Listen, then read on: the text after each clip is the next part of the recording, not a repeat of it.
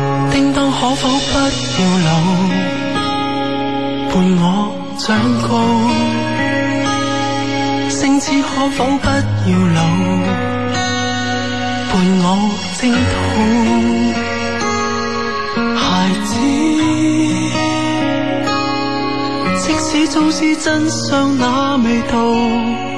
卻想完美到去違抗定數，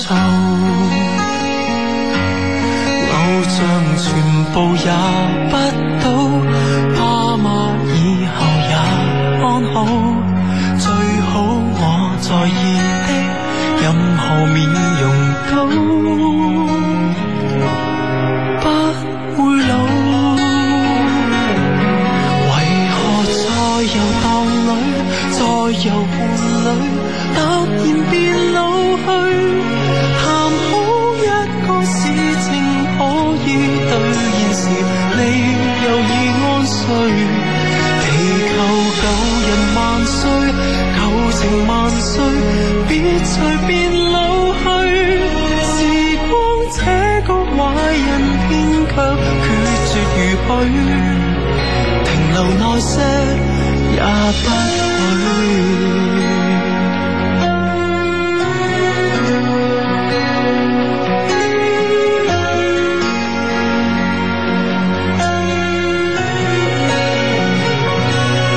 方方可否不要老，再領風騷。家家可否不要老？另創新高。人生恍恍惚惚走到這段路，也只能靠你去提我未老。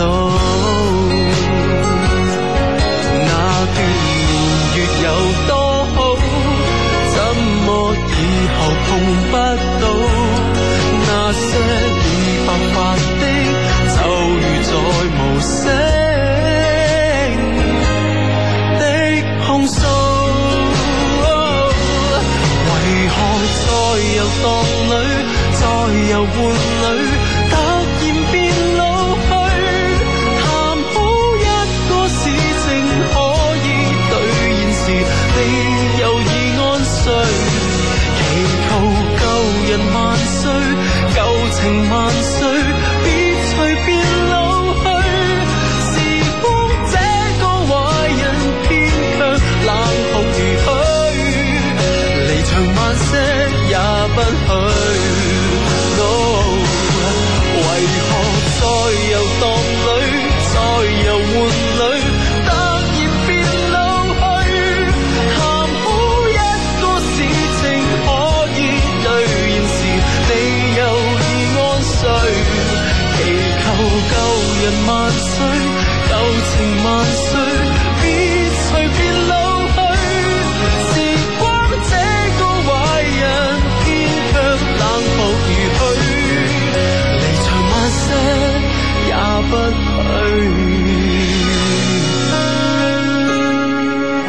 許。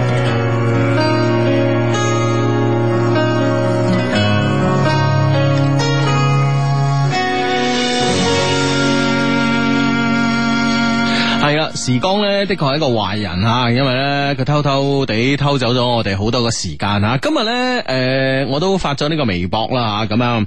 今日咧，我咧就同呢個張斌斗老師咧，就喺呢個四季酒店咧食早餐咁啊。哈嗱，當哦當然 啦，誒佢又嚟廣望係嘛？系啦系啦系啦，我強調一下係我從屋企诶去四季酒店，而佢係诶從樓诶四季酒店嘅客房落嚟呢個餐廳食噶吓，大家咧诶嗰個出發點咧係诶唔同嘅。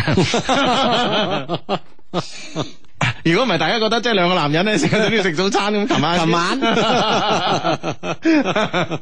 係啊，呢樣嘢咧就啊啊。啊咁樣樣，系同大家講講清楚咁啊，咁咧就係咯，就一年咯喎，講網一年咯喎，哦。咁上上年佢嚟嗰好似係咪話佢係組隊打比賽啊？佢佢自己啊唔係，诶上年佢係港網嘅新聞官，啊新聞官系啦，咁啊，今次咧就因為港網咧成個格。都升咗啦，咁啊，嗯所以咧就佢再不再適合擔 心。不再之後喺呢個崗位上繼續任職 啊！係啊係啊，佢有佢有冇好沮喪啊？今朝嘅 早餐，咁誒你有冇聊起呢件 事？咁我哋盡量避開誒傾偈就盡量避開人哋嘅傷心處 啦。佢唔識聽廣州話，咁佢咁佢仲嚟啊？咁即係新聞記者咁啊報導呢個賽事哦好正好正常嘅。咁啊係，咁啊係，嗯係啦係咁啊啦，唔係唔可以將呢個人嘅情緒擺落去嘅咁啊咁。啊啱，咁啊啱，系啦，咁啊，下個禮拜咧，诶，其實就講緊聽聽日啊，咁啊，今日嘅抽籤咧就已經進行咗啦。咁啊，聽日咧就呢個廣州網球公開賽啊，廣州女子網球公開賽咧就會開打咁啊，咁啊，大家如果得閒嘅話咧，都可以去天河咧睇下呢個比賽嘅咁啊。咁啊，今日同佢傾偈啦，咁啊，咁啊，大家都感慨良多，即係我同佢一年冇見啦，原來係啊哈，啊哈哦即係全賴有呢個港網咋喎，係啊，係嘛？如果唔係，即係可嗯能就唔止一年添。係啊，係啊，係啊啊，即係所以咧，突然間覺得咧時光荏苒啊。哦，即係即係一個壞 人啊！時光 系啊，真系一個壞人啊！咁啊，呢首歌咧，其實咧，诶、逐漸地咧，傾向於歌名咧，叫做《青春常駐》咁啊。即係好難得一首歌名係係咁徘徊啊， 咁模棱兩可係啊！啦，呢個禮拜咧，佢诶暂时倾向於歌名叫做《青春常駐》咁啊。下個禮拜咧，唔知會唔會咧，再中擺咁樣一樣咧，就擺佢對 面啦，《青春名著名》著啦 啊！係啦，所以阿志咧就係即係你。 即係傾向我呢邊啦，係咪咩意思？好難講，好難講嘅，都唔關你事啊！歌名係咪你定嘅？咁啊係，咁啊啲 friend 話我知嘅，咁啊係。嗯，系啦，咁啊，诶、诶、今日咧就呢、個呢、個诶诶，好、多朋友同我講咧，就話啊問我琴晚有冇去天河咁啊，嗯咁我話冇啊，我琴晚做節目嘛做節目啊係啊係咯係咯係咯，咁啊有有朋友咧就話琴晚咧喺呢個诶，琴、晚咧天河體育中心咧有個比賽幾得意嘅，就係呢個漂移比賽。啊，漂移係嘛？係啦好多甩尾啊！系 啦，啊，俗稱甩尾係啦，嗯咁哼咧就呢個喺天河體育中心咁啊個跑道嗰度玩咁啊，哦咁咧又不約而同有幾個 friend 都話诶，誒其中一個車手好似我咁啊，嗯咁诶，誒我相信咧诶技術上似啫佢啊， 咁 啊樣應該冇我咁靚仔。 哼，咁咯，車手都好靚仔啊，真係。 系啊，咁啊，好咁咧就诶、呃你而家聽緊節目咧叫做一些事一些情啦。咁啊，逢星期六及星期日晚咧九點半打後咧都會出現喺廣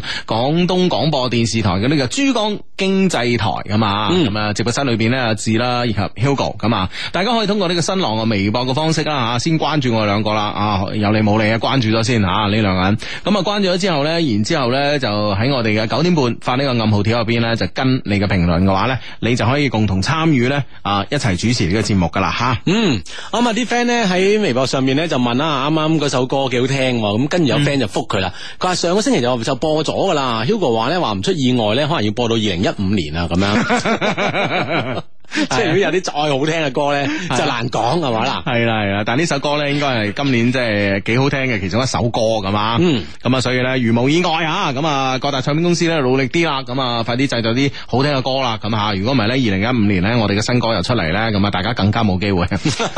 係啦，咁啊呢個 friend 咧就話一個男仔咧诶同一個男仔係打羽毛球識嘅咁啊，n 次打球之後咧就約見面，發現大家咧都好好傾啊！依家咧認識咗四個月啦，最近呢個月咧基本上诶、呃每個星期咧诶、呃有四五次出嚟散步啊。因因為為咧，我同佢係住同一條路嘅，多數咧就佢诶、呃多數咧佢約係嘛。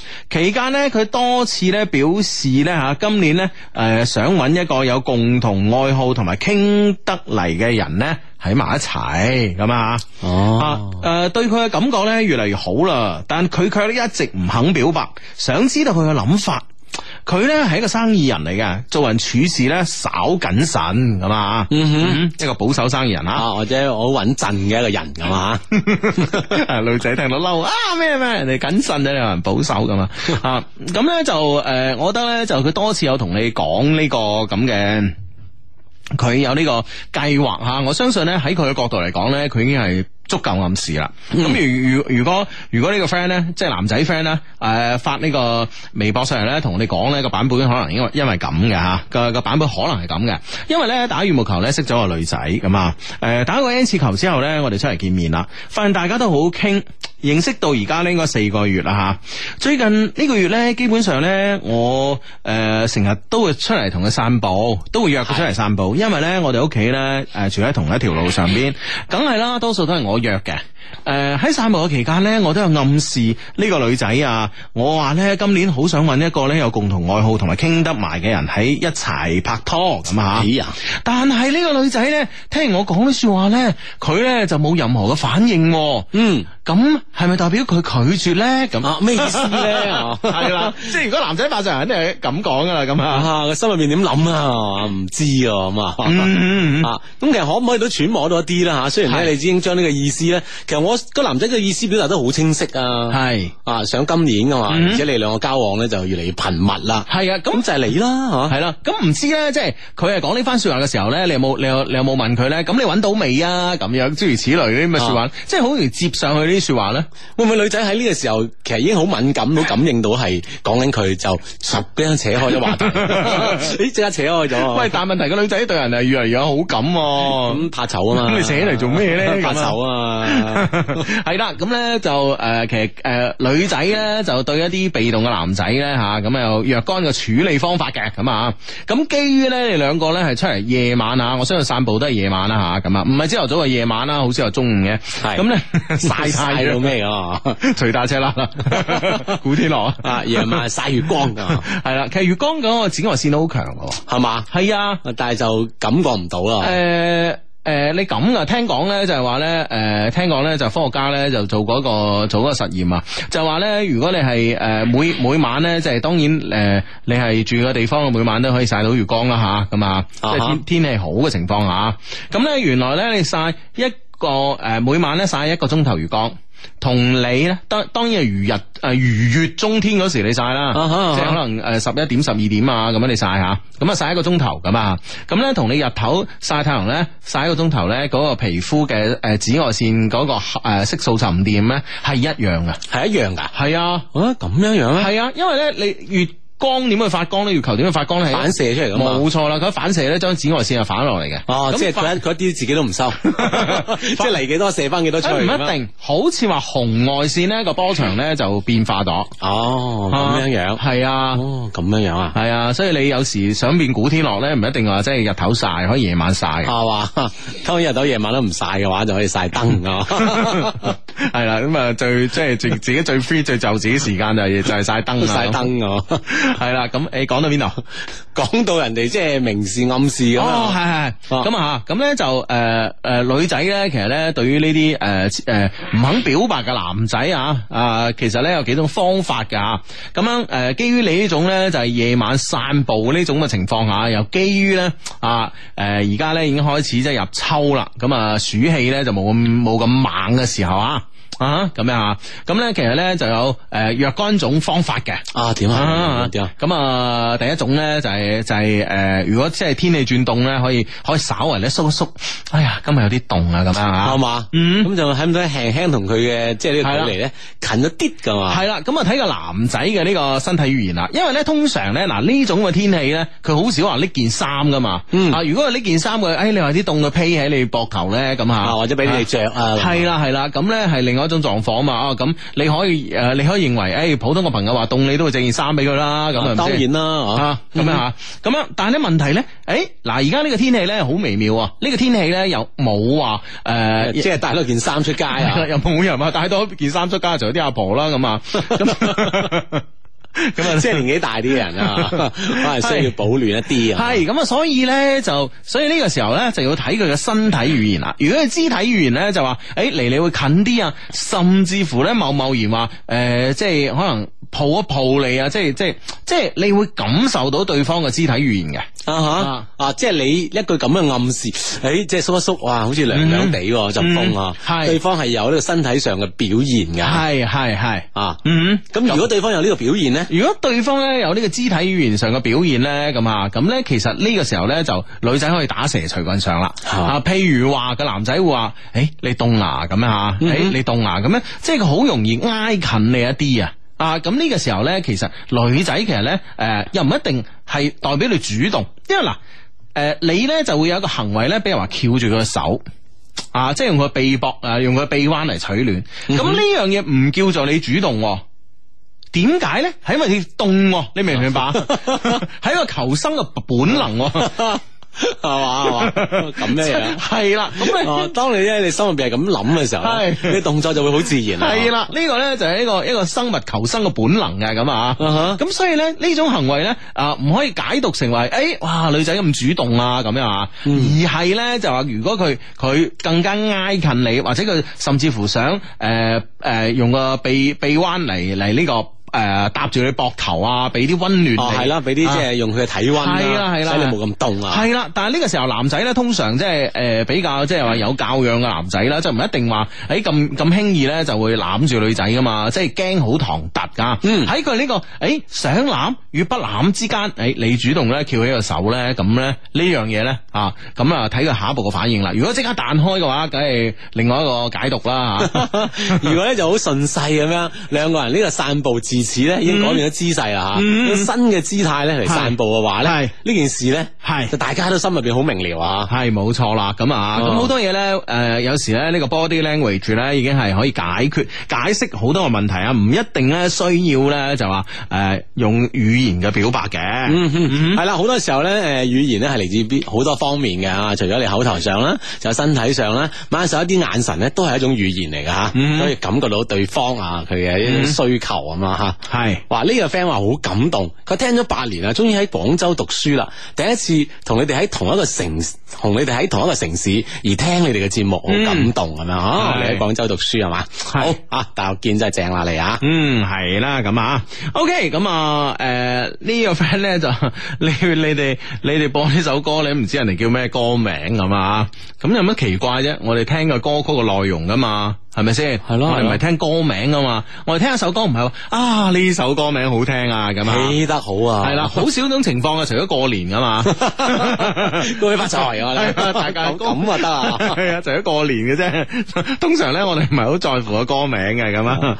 啊！呢、個 friend 話，哇！呢、個 friend 佢話志你好啊，我嘅初戀情人二十年後嘅今日，嗯打電話俾我，嗯佢揾咗我二十幾年啦，咁樣，而家彼此都有咗家庭啦，我應該點算呢？求兩老賜啊教。嗯，你誒、呃彼此都有得家庭，我相信咧呢二十年嘅家庭嘅呢個經營咧，我相信大家都唔會咁輕易咁樣放棄咯。係因為畢竟初戀係一個係一個美好嘅回憶，咁大家可能揾翻呢個美好嘅回憶咧，誒、相視一笑咧，我相信咧所有嘢誒、呃都已經咧係消失於呢個空氣中㗎啦係。啦，所有嘢都盡在不言中，只不過咧揾翻一個當年嘅 friend 咁樣樣去處理 啦。係，你又唔使太緊張㗎嘛，係啊，真係唔需要太緊張，見咯，抱住一個好坦然嘅心態見啦。係啦，啊而家見二十年前嘅一個朋友咁樣樣。嗯，係啦，咁啊，OK，咁啊，呢個 friend 話 Hugo 男朋友咧就爭人一大筆債，我對佢不離不棄啊，但而家咧對方因為誒、呃欠債啊，似乎咧想放棄我哋呢段關係，已經同我冇咩聯繫啦，我唔想放棄啊，應該點辦咧？我好苦惱咁啊，咁我覺得你越唔想放棄嘅話咧，你就一定要誒、呃更加多密切咁樣同佢聯繫啦，同埋你要同佢表白，即係無論佢係要面對咩困難嘅，你都會同佢不離不棄嘅。將呢段嘅説話咧，將呢段同我哋講嘅説話咧，同佢講，知唔知啊？嗯嗯，係啦，無論係喺你嘅行動上或者係你嘅語言上啦，吓俾到好大嘅支持佢啦。嗯哼，嗯哼，係啦，一齊加油啊！嗯嗯，咁啊呢呢個 friend 話誒，佢話下個星期六咧要考電腦等級證啊，希望咧可以咧毫無意外咁樣通過啊。係咁我諗下，一定會嘅，一定會嘅吓。係咁使唔使喺即係啲電腦前邊咧可以預考下等等啊，先練下先啦，係嘛？嗯，系咯，咁啊，诶、呢、個个 friend 咧就話我由十五歲咧聽呢個節目聽到二十六歲啦，時間都去哪兒了啊？大愛呢個節目，多謝你，呢、個 friend 叫請叫我司令大人，哇個名好猛吓、嗯，床前明月光呢個 friend 話：相低你哋好啊！一一個我中意嘅女仔，佢唔接受，亦都唔拒絕我的愛，一直好曖昧啊！八個月冇點樣見，冇點聯絡。今日呢，诶、今年佢嘅生日呢，我準備同佢講結束呢個曖昧嘅關係，再見㗎嘛。嗯係但係呢，佢突然叫我等佢，不過呢，又冇話講一個期限喎，唔知道佢點諗呢？煩惱中，嗯，啊 Jeff 啊，咁啊誒，Jeff，如果我係你咧，我就睬佢都傻啦，啊哈。係咯、啊，因為你已經自己心目當中已經有一有一個主意啦嘛，係啊按你計劃去做啦，係啦，唔好俾佢打亂你嘅節奏。我相信咧，即係每一個人咧做诶喺、生活中咧，無論係做事啦，或者做人啊，或者處理一啲感情嘅問題咧，都會有一個自己嘅節奏嘅。咁啊，即係 有個 bit 啊，係啊唔係就好似一隊波踢波都有自己嘅節奏噶嘛。係啊，打亂就弊啊吓，係啊，一打亂就弊噶啦，所以。散晒。系啊，所以咧，我覺得咧就話诶、誒人生嘅路點樣行啊，係你你自己決定嘅，千祈咧唔好俾一啲诶与你無關嘅人咧打亂你嘅節奏，呢樣嘢咧係好弊嘅。就算咧曾經俾一啲诶、誒無關人咧打亂個節奏，因為诶、誒我哋喺節目度曾經都講過啦吓，咁、呢、個诶呢、個世界咧有啲人喺身邊出現咧個目的係為咗搗亂嘅，係嘛？當然喺佢出現嘅時候，你當然唔知佢係搗亂啦，但係事後你都會誒、哎有翻呢個諗法嚇、可能做翻呢個總結。咁所以咧，我覺得咧就係話誒，如果咧誒、呃你真係曾經俾人打亂過呢個節奏好啦，你嗱聲咧自己調整自己嘅步伐。系啊，跟翻自己嘅 bit 去行，咁應該咧就會更加順利一啲啊吓。嗯嗯，哦呢、個 friend 話芝芝啊，誒颱風呢個海鷗就要殺到啦，咁係啊係啊最大風力都達到十二級以上。佢話唔該咧，幫我哋一齊提醒咧，粵西嘅 friend 要注意安全啊，咁樣。嗯係啊，注意注意啊，咁啊颱風啦，可能好快殺到啦，咁啊。似話係十六號係嘛？哦，系嘛？我係啊誒具體時間唔知啊哈，所有 friend 留留意一啲嘅天氣預 報 啦個颱風冇啊，你知啊。吓， 冇提前通知我。系啦，好似话十六號啊，所以大家咧要注意吓。好咁啊，呢個 friend 咧就係親愛嘅 Hugo 啊，我同前度咧诶分手咧差唔多三個月啦。佢喺分手嘅第一個月之後咧，有想過咧同我復合嘅咁啊，但係咧我真係唔想再同佢喺埋一齊咯，因為咧我哋兩個咧喺相處嘅差唔多兩年嘅時間裏邊咧，佢同我講咗七次分手，每日咧都要喊住咁瞓着，我嘅心咧真係好矛盾啊！救命啊！咁啊，嗱，啱啱我已經講過啦，有時咧自己一啲決定咧啊，就要跟住自己嘅節奏走，唔好俾人咧再重新打亂。喂，大佬啊，你諗下呢個男仔係咪出現喺你生命中為咗搗亂噶？同你拍拖兩年，講咗七次分手，阿芝算術係嘛？即係點啊？平均幾耐一次啊？兩年即係啊吓，就廿廿四個月啦，係嘛係？咁啊就七三就二十一啦，係嘛？啊三個幾月講一啊次。係啦，三個零月咧分一次咁樣。啊係啦咁啊即所係以平均一個季度你就分一次手啊。係啦，咁所以咧，今次咧三個月啦，個時間咧又嚟啦又。啱 啊！即係踩住呢個 bit 又到啦。系啦，所以冇睬佢，千祈唔好睬佢啊！啊呢啲人出現喺你生命裏边咧，係只係為咗搗亂嘅，目的只係一個啊！嗯，啊呢、個 friend 求讀出啦，hello，英俊瀟灑啊，相低，我喺墨爾本留學啊，嗯我仲有九日咧就期末考試啦，仲有十六日咧就要飛翻佛山啦，好激哇動。雖然咧假期得廿二十日啦，即係二十日咁短，嗯我同男朋友八個月冇見啊啦，但係咧我哋每晚都有視頻嘅，感情穩定，我要大大聲咁同佢講，崔珠亮，我愛你咁樣。哇，呢個名啊好勁啊！ 咁啊中學期末考試成功，祝福啦！我同我男朋友啦，咁啊多謝雙低啊，我會繼續支持你哋 噶。係咁啊啊呢個 friend 叫肥肥肥蚊仔係啊嘛，蚊仔咁啊，考試又順利啊啦咁啊就可以好快啦，翻翻嚟佛山啦，同男朋友一齊玩吓，啦。係啦咁啊！如果如果即係得閒嘅，可以留埋我哋嘅咁啊！係啦，或者諗埋男朋友一齊嚟廣州玩啊，等 等啊。係啊，咁啊，嗯係咁啊，诶诶诶。 诶，呢個 friend 咧就話一個人咧突然間聯繫你啊，好正常咁啊。啊，但係咧佢咧喺度揾緊備胎嘅，即係個男仔喺度。誒揾個突然間聯絡一個女仔係嘛，嗯但係咧事後咧女仔發現佢正喺度揾備胎，突然間唔聯繫你咧，亦好正常，因為咧你只係個備胎咁啊。系咯，即系你清晰大家嘅定位，可能就呢件事就變成簡單咗好多。啊系啦，，如果有一日咧，佢又聯繫你啦，咁啊更加正常 啦，因為你係一個好嘅備胎。 跟住落嚟咧，又唔聯繫你啦，呢、個都好正常，因為有比你更加好嘅備胎出現啦。OK，咁啊，啊呢呢段说話咧，唔知係經過幾多嘅诶、呃感情嘅波折 咧，啊，先有總結出嚟系啊。咁啊，血的教訓 啊。啊！呢、個 friend 啊，誒細佬誒細佬我咧有個感情問題咧，想請教下呢個全宇宙最識益女嘅雙低啊！嗯最近咧誒喺一份喺一間奶茶店咧識咗個勁靚女，啊身材勁索嘅服務員。哇而我作為一個性取向正常且年少旺盛嘅大好青年咧，向住本能我就去問咗落問佢攞咗微信啦。嗯結果發現佢已經有咗男朋友啦係噃，而且佢係中意肥仔嘅，佢男朋友都係肥仔嚟㗎。但我係一個鋼條型嘅人。嗯就哦相低賜教兩招啊，真係感激不盡啊！你係黐膠，我哋幫你增肥咧， 定啊係變成一個即係肥仔咧，然後再競爭咧，定係 點咧？啊定係咧就改變佢嘅諗法，從中意肥仔變中意一個鋼條型嘅人咧咁。 哦，喂，即係佢已經係即係。佢當然好大方啦，女仔都好大方啦，係互相即係留咗微信啦，喺微信入面發現，哎呀，有男朋友 噃啊我覺得呢件事呢，最好嘅處理方法呢，就係話我知嗰間鋪頭喺邊度，等我去研究下啊。！但係你作為一個肥仔咁樣，啊會唔會吸引咗呢個咁索嘅女仔嘅眼光咧？咁如果吸引咗之後，我再介紹俾呢 個鋼條。你搏命講肥仔有咩唔好，有咩唔 好，以身說法喎，係啊真係好緊要啊！你先交俾我將佢。你嘅付出好大 喎，搏命詆毀自己啊喎，你 咁冇辦法啦，咪我哋 friend。為咗 friend 啊嘛。我哋嘅節目都講究係拋個身出去做嘢噶嘛，自己。咁啊係啊，咁啊啱嘅啱 嘅，唉呢次非你莫屬啊！係啊，真係冇辦法，係我出手嘅時候啦。 嗱，呢間奶茶係店啦喺邊？係啦，我試一試呢個女仔係咪一個好女仔啊？各咁方面啊係，真係中意肥仔咧，係啦。定係咁以即係啊？係咯咁啱個男朋友係肥仔咧，咁啊系啦，同埋呢個女仔嘅為人處事啦，咁啊，各方面啦，身诶、 即係身心健唔健康啦，咁啊啊，等等等等係呢啲留俾我去探尋。如果我覺得真係好嘅，我覺得我可以，我可以轉介俾我哋呢個鋼條型嘅 friend 啊嘅 friend，係啊得唔得啊？嗱，咁樣咁啊，真係都係真係咁啦啊， 都算係拋個咁。身出嚟啊！咁啊，呢間奶茶店喺邊咧？ 求透露啊！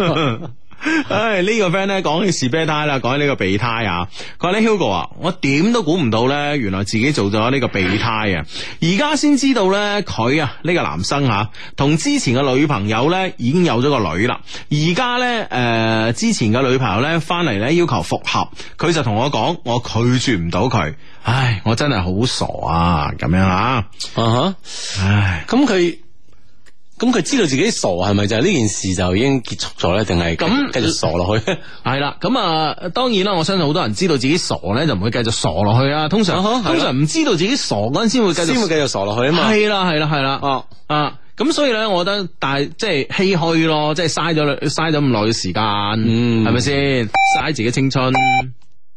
係啦，繼續翻嚟我哋節目啊！呢、個 friend 咧就誒、呃、問咗一個問題啊，咁咧佢咧就話咧誒。聰明嘅 Hugo 啊，咁啊，當然我唔係一個聰明人啦，咁你咁講，我覺得好開心。但係咧，我自己知道 自己唔係一個聰明人啊。你話一個喺外地工作嘅年青人咧，想喺廣州咧發展戀情咧，甚至乎扎根，如果冇房揸手嘅話咧，係咪諗都唔好諗咧？喂，呢樣嘢我諗誒，其實咧誒、即係唔一定係有固定咁樣嘅先後順序嘅嚇，即係先有房你先可以去談戀愛啊，識女仔啊咁啊，嗯係或者識咗女仔慢慢再揾間房咧，揾間屋咧咁嚇。係啦。啊，呢、個順序唔一定係固定嘅喎。係啊，即係冇人話你喺廣州先買咗屋，然之後咧發展戀情再扎根嘅喎。你可以咧呢啲事邊誒邊邊做咧啊誒，所有事咧可以一齊 做嘅，我覺啊得都。可以齊頭並進啊！係啊係啊，係啊，所以唔影響你噶，你可以你放心去識嗰啲女仔噶嘛。嗯，好，廣州歡迎你吓，咁啊，嗯但係咧有朋友又要離開廣州啦。點啊？呢個咧花少奶愛花老爺愛旅行咁啊！咁下星期五咧就要翻美國啦。對於兩個痴身嘅人嚟講咧，係咪應該叫痴情啦啊？sorry 啊，啊嘅人嚟講咧，特誒離別咧就好似割肉咁痛啊！係同劉浩一齊咧。啊，六年啦，異地戀咧唔容易，多謝你包容我嘅扭計同埋壞脾氣。六年嚟咧對我嘅痛愛咧有增冇減，多謝你，我愛你，係嘛？咁啊，劉先生咧應該收到啦，劉先生應該真係好開心啦，咁啊，嗯，嗯，兩位男神求指點，佢話點樣？你唔到咁樣嘅你。即係好，我都戥佢開心啊 啦。 你係咪你嗯你啊呢個唔唔裏邊咧，我聽得出好多感懷身世啊，喎。點咧？點咧？即點係，咧？唉，點解冇一個女仔咁樣對我 咧？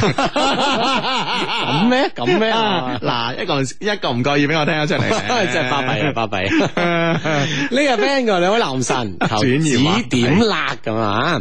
誒點樣對付嗰啲啊？唔係嗰啲對付一個咧，我約佢出嚟咧，佢就出嚟啦。但我唔揾佢咧，佢唔會揾我個女仔咧咁樣嗯。就一兩次話無聊，我啊就揾我出去陪佢啫。咁你哋話我仲有冇機會咧？佢有男朋友㗎，我應該點做？一定要讀啊！發咗幾個禮拜，你哋都冇讀咁啊！ 咁人哋有男朋友嘅話，咁如果你係你係你係細神劈完，一定要叫長腳嘅做法又唔一樣嘅喎。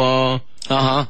但係我諗佢真係想咯，反正佢而家就一約佢個女仔都肯出嚟咁樣嗯，就女仔就絕對就好少主動約佢啦。咁女仔方面當然啦，自己有男朋友有㗎嘛，好多嘅唔方便啊。係啦，冇錯啦。但係你約個人出嚟咧，證明咧佢對你咧至少係冇唔冇有厭，即係唔會有厭惡嘅感覺咯。啊哈！而且可以講應該有好感啦，我我相信啊。係啊啊，咁樣即係咁約密啲咯，用我哋嘅絕招咯，啊，霸咁住。哦咁啊，即係對對方嗰個男仔就會察覺到呢件事喎。嗯，啊咁啊，佢自己就會會唔會咧就一急情急之下亂咗陣腳吓？係嗯換言之咧，你嘅機會就嚟啦咁啊樣。試下。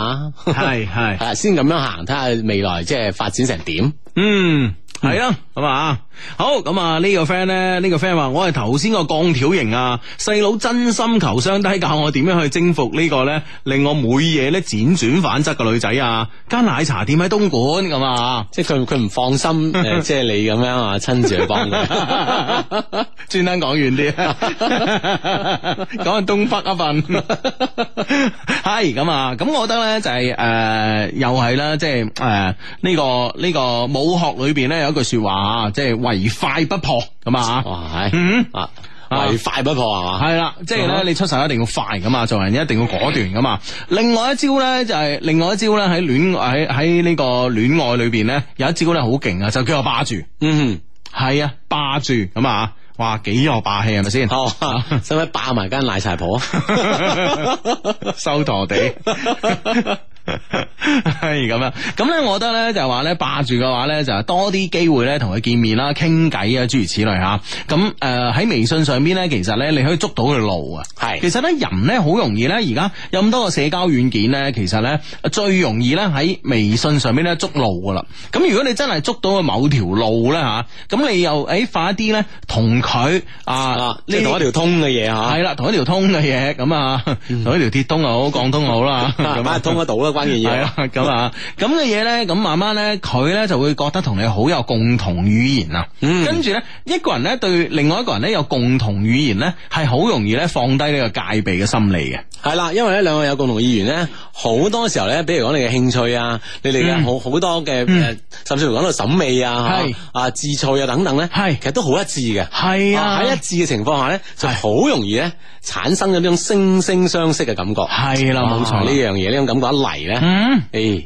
嗯，就近啦，就係近啊啦，， 即係嗰把火咧冚都冚唔住我同你講。咁樣啊，系啊，所以咧，你一定咧，即係要多謝呢個張小龍啦。啊我覺得而家咧，全世界好多人都要多謝張小龍啦，因為大家咧就係好似將所有嘅即係除咗食飯啊、瞓覺啊咁啊，或者做一啲誒翻工啊諸如此類之外咧，所有時間咧耷低頭都係玩微信嘅，咁啊，係啦，打開手機就玩微信，嗯係啊，係啊，即係張小龍咧為我哋嘅生活咧誒、呃填補咗好多嘅空虛啊。係嘛？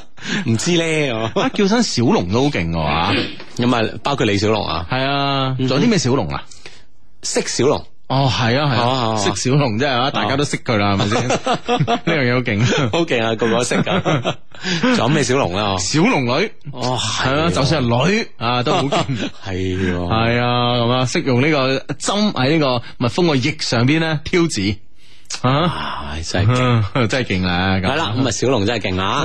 咁啊呢個 friend 好勁啊！呢個 friend 想點勁咧？佢話咧我喺呢個，佢話我喺湛師上志院咁啊，呢個湛江師範啦。嗯係佢有 friend 你係出诶陽台嚟 say 聲 hi，我喺思怡咁樣啊。嗯咁不如啊呢個 friend 叫愛吉他的五哥啊，暗哥咁啊，你不如先喺思怡度喺陽台度大嗌聲先啦，係 嗌下暗號啊之類嗰啲，睇下有冇其他 friend 喺陽台度應你吓，系啦大系啦，喝一聲係嘛，系系系，啊咁啊等緊你嘅呼叫啦，係咪啊？嗯，系啦，咁啊，呢個 friend 咧，诶，呢個 friend 咧就話咧，诶诶，相低啊，煩煩煩，我我同男朋友咧一齊兩年啦，佢失業咧大半年，因為咧佢太耐咧冇工作啊。我開始咧反感啦，啊，會借啲意咧發脾氣啦，同埋成日咧為啲小事嘈交，冷戰咗一個星期啊，佢突然之間話講分手，話厭倦咗成日嘈交，分手咗佢之後咧復合。誒、復合咗兩日，跟住咧佢又話分手，哎呀話呢段時間咧，家庭事業咧，愛情咧都唔順，好煩，壓力好大噶嘛。依家咧我微信揾佢啊，佢都唔復我啦，電話又唔聽，我好迷茫，唔知道應該點做咁啊。啊我覺得誒，佢、係你生命中嘅過客啫。啊，其實咧，即係節目一開始都有講到啦，係即係有啲好頻繁嘅分手咧，嗯真係出嚟搗亂嘅。係啊，你由佢啦。你由佢啦，真係係咪先？嗯即係我誒、呃，當然啦，即係話有好正面嘅例子嘅，譬如話李安咁啊，嗯咁有好多年冇嘢做啦，咁啊靠太太咧嚟支撐呢頭家。咁啊，但係但係咧，俾佢誒破繭而出啦，拍咗《喜宴》啊一系列嘅電影，啊最後之後咧即係啊攞埋呢奧斯卡，啊系啦，最後咧憑藉呢個《卧虎藏龍》攞埋奧斯卡嘅最佳導演、最佳影片噶嘛。咁呢啲咁啊正面嘅例子當然係有嘅吓，但係喺正常裏边咧，我哋生活裏边咧吓，其實咧並唔係話即係並唔係話太多咁嘅例子。我相信咧，就算李安咧咁多年冇做嘢啊，嗰段時間冇做嘢，靠太太養嗰段嗰段時間咧，佢都唔係翹埋雙手，日日同太太嘈交噶嘛。啊哈係咪先？佢都可能喺度寫緊劇本啊，或者係诶，或者係诶、呃研究下即係電影方面嘅其他嘢啊嘛，係咪先？係啦啊，甚至乎乖乖地煮飯等太太翻嚟啊嘛，係咪啊先？即係好多時候咧，佢都係即係。咁多時間入邊咧，都係一種積累沉澱啦嚇。嗯啊喺沉澱過程當中咧，其實佢同佢太太嘅相處咧，喺佢喺佢嘅寫嘅書當中咧講出，誒、哎即係佢太太好幫到佢啊。嗯係冇錯，但係咧我，但係咧正常嘅男仔咧，我相信咧就話應該嗱嗱聲揾嘢做啊嘛。許冠傑都有唱啦，係咪先？嚟，你嚟，點啊？許 冠傑。嗱嗱聲即刻走去揾嘢做 咁喎人必須知道自己嘅用途咁啊嘛，哦係喎 係喎係咪先咁啊？佢完全唔知道自己嘅用途，咁你更加你一一件事係咪先係嘛？佢都唔知道自己嘅用途，即係唔知自己有咩用。係啊，點 算呢係啦，一個螺絲批口嘅士巴拿咁樣係咪 先？有咩用咧？咁樣。 啊，關鍵知道自己有咩用啊？係啦呢呢樣嘢好重要啊。佢都唔知道自己有咩用，咁你攞呢樣嘢嚟有咩用咧？係咪先？咁所以同佢分手啦，咁啊。嗯啊咁 啊。橫掂都分開，即係嗱，我哋唔係勸你分手係咪？無啦啦勸你分手唔啱啫，係咪先？係啊啊，橫掂分開啦，咁係分咪開啦，而且啊兩日又分一次，咁你睇下系咯，咩咁系。咯，呢、個呢呢、個頻率真係受不了啊嘛，係咪先？咁啊，講起小龍咧，啲 friend 嗱嗱聲啊，有亞洲四小龍咁樣， 係喎哇，真係好勁 嘅喎，得喎你，唉，梁小龍啊，係啦，哇，真係好跳躍啊啲思維，得得 得。多謝你哋啊，咁啊， 咁啊，诶呢诶呢個 friend 話人生往往就是這樣，哇！同我哋分享啲人生大道理係嘛？好，我們對周圍嘅人呢，可以客客氣氣，卻忍不住去傷害我最诶、你最愛同埋最親嘅人噶嘛嗯？嘅诶唔知可唔可以講係傷害啦？但係即係可能有時咧，即係對自己诶嘅親人啦，嗬、嗯真係我哋有時真係冇咁客氣嘅喎，嗯得點解咧？呢樣嘢咁梗係人梗係咁噶嘛，因即為係次數買熟 啊！系啦，因為因为熟，所以自己喺佢面前咧唔需要裝飾啊嘛，係咪先？唔需唔需要偽裝啊嘛，係咪先？你同你同你爸爸媽媽講嘢，或者係女朋友拍拖拍耐咗啊，或者甚至乎結婚咗老婆啦，好多嘢就講得好直噶啦嘛，係咪先？哇，你今日咁醜樣噶咁啊，哇，你對鞋咁肉酸噶咁啊。係啦係啦。 啊，咁諸如此類咁啊，咁你大大佬你啱啱拍拖嚟試下你同女朋友講啲乜说話？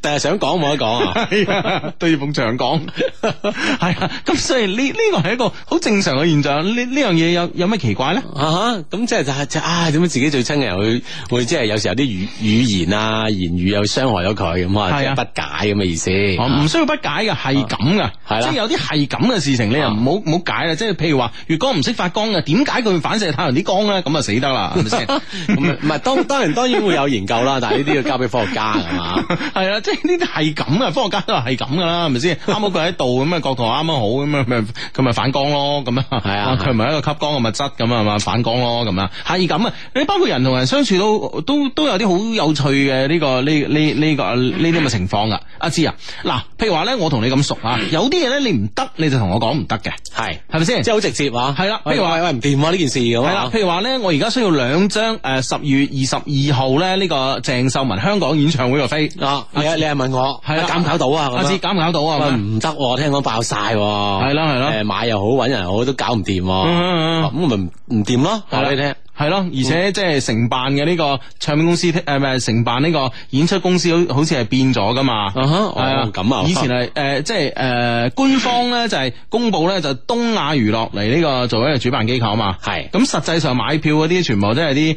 誒誒誒即係誒誒印巴籍人士啊 嘛，所以所以大家話呢個已經改成南亞娛樂公 司，即係東亞娛樂公司主辦南亞娛樂公司買票。 哇！真係真係合作都無間啊！係啊，真係男男合作呢樣嘢。 全部誒誒影晒相啊嘛，即係啱好咧。我嗰日咧喺香港嘅係誒誒開票嗰日咧，開始賣票嗰日係八月嘅八月嘅十一號咁啊，咁咧就誒、呃所有咧就東南亞裔人士咧全部去晒排隊噶嘛。哦，係啊咁樣樣 啊，搞到咧而家就而家買唔到飛啦。而家要同佢哋買咯，哦要同佢哋 買咯，係啊！主辦機構係東亞娛樂， 賣票機構係南亞娛樂。 嗱，即係我譬如話，我同你講話，喂，你買兩張飛啦，咁啊，十月二十二號噶吓，咁啊，十二月二十二號啊，嗯咁啊，希望咧講者無心，聽者有意 啊。而家聽緊嘅 friend 有計嘅啊都淨同我整兩張 啊，喂，聽嘅 friend 有冇我哋南亞嘅 friend 啊？唔知咁啊直接啲喎。南亞南亞娛樂係啊，咁啊直接啲啊。 個高層聽緊咁嗯啊，真係開開心啦咁啊！咁你你阿志你話唔得就唔得噶嘛？係啊買唔到係喎咪先我唔但係咧識喎咁樣但係咧嗱，我同你講下，即係譬如話一個啱啱同你認識嘅，嗯，唔係咁熟嘅，係你反而咧，我我諗你咧就誒、呃好好難講得咁坦率啊吓。啊！即係如果你即係如果咁講咁坦率嘅話咧，對方可能話你即係，誒，你唔想幫我㗎啦。係啦，冇錯啊啦。即係對方可能會造成一個咁嘅錯覺。係啦，譬如話嗱，就咁簡單啦。譬如話，琴晚誒夜晚做完節目之後咧，你去咗蒲咁啊，識咗個女仔咁啊，嗯啊咁咧就一夜無話咁啊，啊， 蒲識嘅女仔夜冇 啊，但係今日咧突然之間咁樣問你吓，誒誒誒，阿志啊，你有冇計咧買到呢個十二月二十二號啊？嗯啊，大家聽清楚嘅呢個鄭秀文演唱會 嘅香港鄭秀文演唱會嘅飛咧，咁咁啊飛兩張啊，係啦係啦，咁我相信咧，你唔會即刻推佢。啊，你可能兩種處理方法，一種咧就係、啊，我問下啦，跟住去咗誒飲茶啊，跟住去咗揼骨啊，咁啊啊我問下啲啲 friend 係下，啦即係搞唔搞到係啦啊，？咁啊隔咗兩個鐘頭之後打翻去佢，我問晒 friend 咯，冇計喎，唔好意思啊，咁啊冇人都冇人揾到飛喎，係啦，但係好多人咧。啊，好多人嘅選擇咧，就唔係呢個 A 嘅選擇，即係唔係話誒誒飲茶揼骨兩個鐘之後覆翻人哋話唔得啊，啊而係咧真係去嘗試去問一問嘅，去問因為對一個新識嘅朋友咧，你往往咧你幫佢咧會比一個咧誒幫我咧嗯嚇會 會識咗咁耐嘅 friend 呢你會更加落力，因為因為裏邊咧有好多好多層嘅因素喺度啊，可能面子嘅因素啦，可能對於新識嘅朋友你誒以後嘅呢個期待啦，啊哈係咪先啊哈啊？以後會點咧？咁啊，你會同佢啊進一步做朋友啊？咁會唔會因為呢件事搞到唔係幾好咧？即係你會係有呢種所有嘅顧慮，所以咧導致咧你真係去打下電話嘅。啊，打電話去問下咁，係啊，你問下你問下 Panda 咁樣啊，喂 Panda，喂做開經經理人嘅喎咁喂又有冇飛啊你咁啊？係啦係啦啊係我有啦個好好嘅 friend 想要喎，係啦。啊，即係要咁樣講，係啦，冇錯啦，啊嗯哈所以人同人相處咧，真係好有趣嘅，即係越。越親近嘅人咧，越熟絡嘅人咧，啊，你你同佢咧就係、可能咧就講嘢咧會越直接係啊，咁因為你知道我唔會嬲你啊 嘛，係咪先？係啊係啊係啊，我我聽到你咁答答我嗰時，喺邊有可能揾到啊？你揾南亞娛樂啦咁 啊！啊，我仲我聽你個答覆嘅時候，我就喺心裏邊仲鬧，唉，真係蠢啊！我都揾唔到阿志，邊有揾到啊？即係你係咁以問下 啫，本身不抱希望，唔 係，即係好後悔打呢打呢通嘅電話，你知唔知啊？ 擺大啦。唉，諗下真係蠢啊！真係有時有病亂投醫，係咪先？ 啊系啦，咁樣即係話咧，熟與唔熟之間咧，其實你真係有時嘅處事方式咧，往往對唔熟嘅 friend 咧，可能顯得更加更加嗯熱心積極同熱心嘅。係啊，係啊哦，真係咁啊！人同人相處就係咁噶啦。係啦，嗯所以咧，你應該就泰然處之 啊，坦然一啲啊。唉，啦吓，嗯，好因咁啊為呢個 friend 話十二月三十一號嘅飛就買到喎，誒佢一直開到三十一號咩？哦咁啊，整兩張嚟，呃我睇禮拜幾先啊，等等啊，啊，嗱呢個 friend 叫戲名叫咖喱啡啊，茄茄喱喱啡啡的一生。茄哩啡的一生啊，啊，戲名叫《茄喱啡一生》，佢十二月三十一號就就買到，哇！即係跨年 喎，呢呢個 friend 嘅名好似有啲唔係好靠譜。人哋戲名叫呢樣嘢， 可能真名就唔唔係咁唔靠譜咧，係咪先？ 喂，佢係咪二十二一一直演落去咧？ 我唔知啊，開好幾似多場二咧？十號開始做啊，係嘛？三號買到啊，咁啊三號有兩張唔該啊啊，嗱，你啊跨年啊可以。戲名叫《茄喱啡的一生，係嘛？好原價吓，唔該。哎呀，買到已經執到，你仲咁嘅你個人真係。南亞娛樂噶啦，一聽一聽就知呢、個茄喱啡的一生係咪先？咁啊嘛係 啊，佢哋最出名嗰個叫咩啊？喺喺喺 TVB 做嗰、個叫咩啊？唔知啊，唔記得叫咩名 啊嗰、？個嗰、個嗰個叫咩話？做好多電影啊，呢呢一輪都係嘛？即係講嘢講唔正啊 嘛。係啊係啊係係啊啊， 印巴印巴籍人士。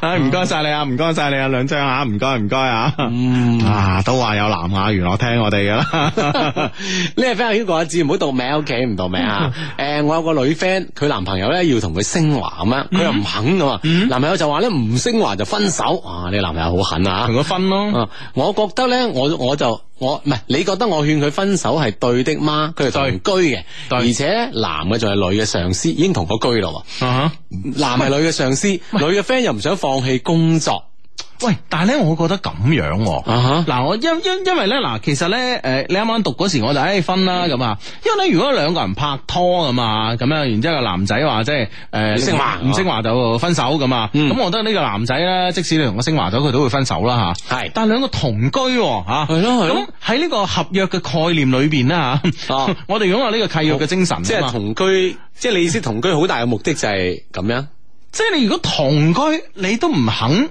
升華。就好似有啲講不過去啊。系啊，我都覺得好 似好似有違呢個契約精神，係咪先？同啊居嚟做咩 啦？係同居嚟做咩咁咧？一齊煮飯食啦。係啦，咁 啊，咁啊，完全係為咗慳呢個房租同埋伙 食而喺埋一齊嘅喎。咁都都咪先係都係一種目的啊噶。咁呢、個呢、個目的似乎 太目的性太強啦啩，我覺得，我覺得嗱，某種程度上咧，有好多嘢咧就係約定俗成嘅，係雖然冇白紙黑字，啊吓，係咪先即係大家都覺得係咁就係咁嘅，係啊有啲嘢吓。係啦，即係啊譬如話啊，知你誒琴晚都開房啊咁樣，咁大家會意會噶嘛，係咪先嗯啊？即係冇理由我自己一支冷傻坑教去開房係嘛？系啦，呢、個開房行為唔一定係啊，你去酒店前台，跟住開間房，跟住翻屋企瞓噶嘛，係咪先？ 係咪先？啊啊係啦 哦甚至入去幾個人瞓，我哋再繼續聯想啦，係咪先 啊？咁但係問題即係話呢個行為係係一個有有一個大家約定熟俗成嘅係嘅嘅嘅內容喺度㗎啊好嘛多嘢咧都係即係啊係好似理所好理所當然嘅一樣嘢啊，係啊不過另外仲有 point 㗎，不過而且個男嘅就係女嘅上司，女嘅又唔想即係唔做份工啦，而且誒呢個係一個即係佢哋女 friend 嘅呢個初戀嚟嘅。嗯佢唉，我都唔知點好啊！即係你幫手諗下計啦，你哋咁樣啊嗯哈咁啊，按你接翻你頭先嘅話，就話既然吓、嗯有呢個同居嘅事實嗬，係啊點解就唔發生呢同居行為咧？咁樣嗬，啦係啦啊其一啦，其二男仲係女嘅上司，嗯。咁呢樣嘢吓。系好 多好多 friend 答我答我哋嗰個喬寶寶係啊南亞娛樂最紅嘅。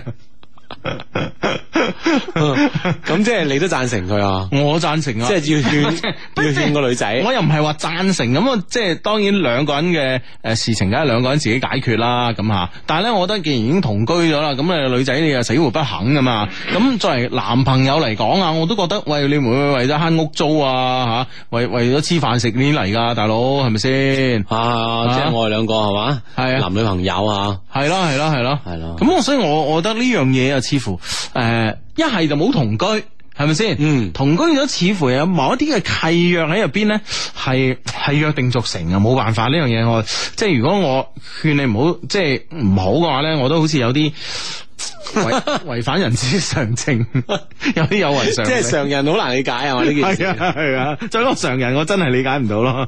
系咯系咯，即系嗯即系，其實當初嗬，當初即係唔知你個 friend 咯，點解佢會诶选择同居咯？嗬嗯其實我諗佢即係作為一個一個成年人嗯嗬，如果你同一個男仔選擇同居嘅話，其實佢已經有呢個意識同埋有呢個意識，佢知道將來啊或者好快就會發生呢件事啊嘛。係係咯，我諗佢應該知噶。係嗯啊，除非佢真係唔中意呢個男生咯，如果唔中意男生，男男生話分手咁又冇所謂啊，係咪先？嗯嗯。係啦，你再同你嘅 friend 傾下，究竟佢即係心入邊係點諗嘅吓？系咯，系咯，即系呢样嘢，我觉得真系啊，嗯。唉，真系啊。